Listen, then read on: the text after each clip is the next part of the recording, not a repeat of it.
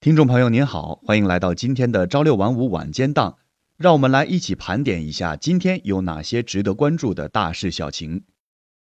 全国首套房贷利率连降四个月，银四可以出手了吗？最新房贷利率数据出炉，十二号融三六零大数据研究院发布报告显示，二零一九年三月全国首套房贷平均利率为百分之五点五六，环比上月下降百分之一点二四，为连续四个月回落。首套房贷平均利率连续四个月下降。根据融三六零的监测数据，二零一九年三月全国首套房贷平均利率为百分之五点五六，环比下降百分之一点二四。首套平均利率已连降四个月，回归至二零一八年四月水平。监测的三十五个城市中有二十九个城市的首套房贷利率下降，其中首套房贷平均利率最低前十的城市整体没有变化。具体来看。三月全国首套房贷利率最低城市前十榜单中，厦门超越上海居于首位，其也是当月首套房贷利率降幅最大的城市，目前已降至基准水平百分之四点九。第三名和第四名分别是福州、天津、深圳。虽然首套房贷利率有所下降，但排名依然位列第五。此外，大连、北京、太原和乌鲁木齐与上月持平，排名有所下降。银行方面，三十五个城市的五百三十三家银行中，十五家银行分支行首套房贷利率上升，环比增加十三家，一百三十八家下降，环比增加九十四家，其余三百七十六家银行分支行首套房贷利率环比持平，较上月减少一百零七家。该出手了。在房贷利率下降的同时，据中原地产统计，今年以来发布各种人才引进与落户政策的城市已经超过五十个，且从一二线城市逐渐蔓延到三四线城市，被认为是对房地产市场的利好。近日，发改委印发《二零一九年新型城镇化建设重点任务》，提出超大特大城市要调整完善积分落户政策。大幅增加落户规模，精简积分项目，确保社保缴纳年限和居住年限分数占主要比例。有人认为，超大城市落户有所松动，将引起人口分布的集聚，甚至会触发房地产市场的波动。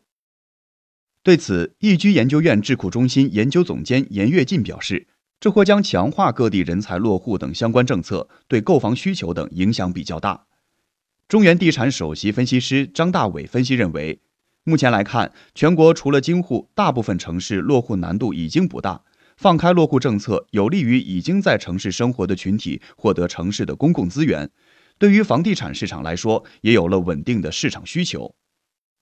人民日报发文强调称，不管户籍制度怎么改，房子是用来住的，不是用来炒的。这个定位不能动摇，要始终将其作为房地产市场平稳健康发展的总体要求，要把防止房价大起大落作为前提条件，坚决避免投资投机者借机钻空子，同时不断精细化限购、限售、限价政策，满足刚性和改善型需求。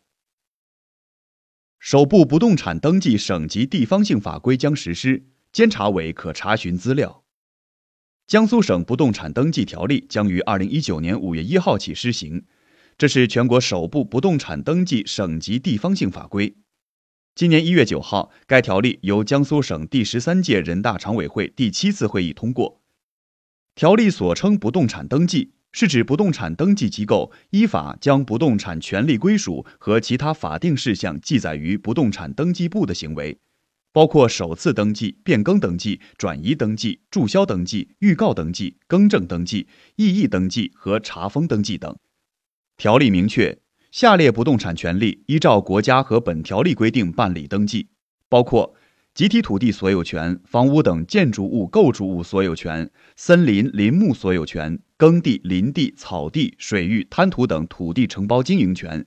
建设用地使用权、宅基地使用权、海域使用权、无居民海岛使用权、地役权、抵押权、法律规定需要登记的其他不动产权利，社区的市、县人民政府应当按照便民原则，集中办理房屋交易、不动产登记业务，实现房屋交易、纳税、登记一体化。根据条例，不动产登记应当依当事人的申请进行，但国家另有规定的除外。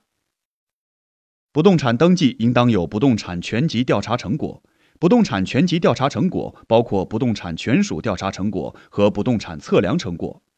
申请不动产登记时，不动产登记机构尚未有全集调查成果，或者已有的全集调查成果发生变化的，申请人应当提供全集调查成果。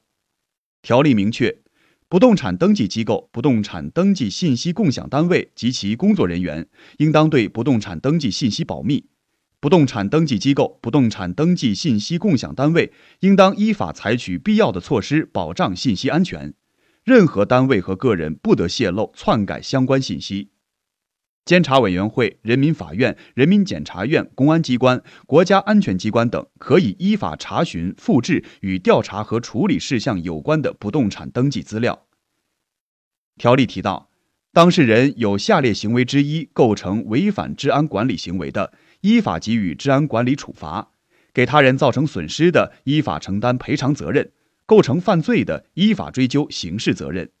这些行为包括：采用隐瞒有关情况、提供虚假材料、冒充他人等欺骗手段申请登记，或者查询、复制登记资料、伪造、变造不动产权属证书、泄露不动产登记资料、登记信息，查询人遗失、拆散、调换、抽取污损登记资料的。擅自将不动产登记资料带离查询场所、损坏查询设备的，违反法律法规的其他情形。全国所有省份均已开展县域综合医改试点和推广工作。据中国之声新闻和报纸摘要报道，国家卫生健康委十二号表示，二零一八年全国百分之八十四的县级医院达到了二级医院水平，县域内新型服务模式正在形成。全国所有省份都已开展县域综合医改的试点和推广工作。深化医改以来，县域医疗卫生机构改革始终冲锋在前。浙江省卫生健康委党委书记、主任张平表示，针对城乡医疗卫生资源配置不均衡的问题，浙江全面推进城市医院和医生下沉。五十四家省级。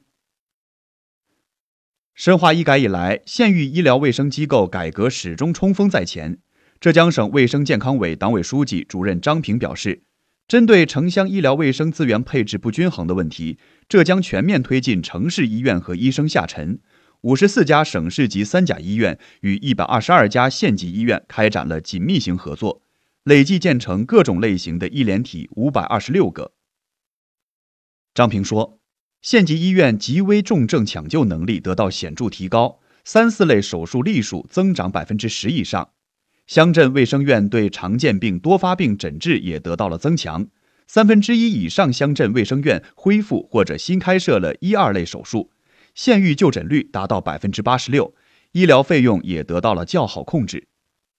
目前，全国所有省份都已开展县域综合医改的试点和推广工作。国家卫生健康委体改司司长梁万年表示，全国县域内就诊率达到百分之八十五左右，并逐步实现大病不出县。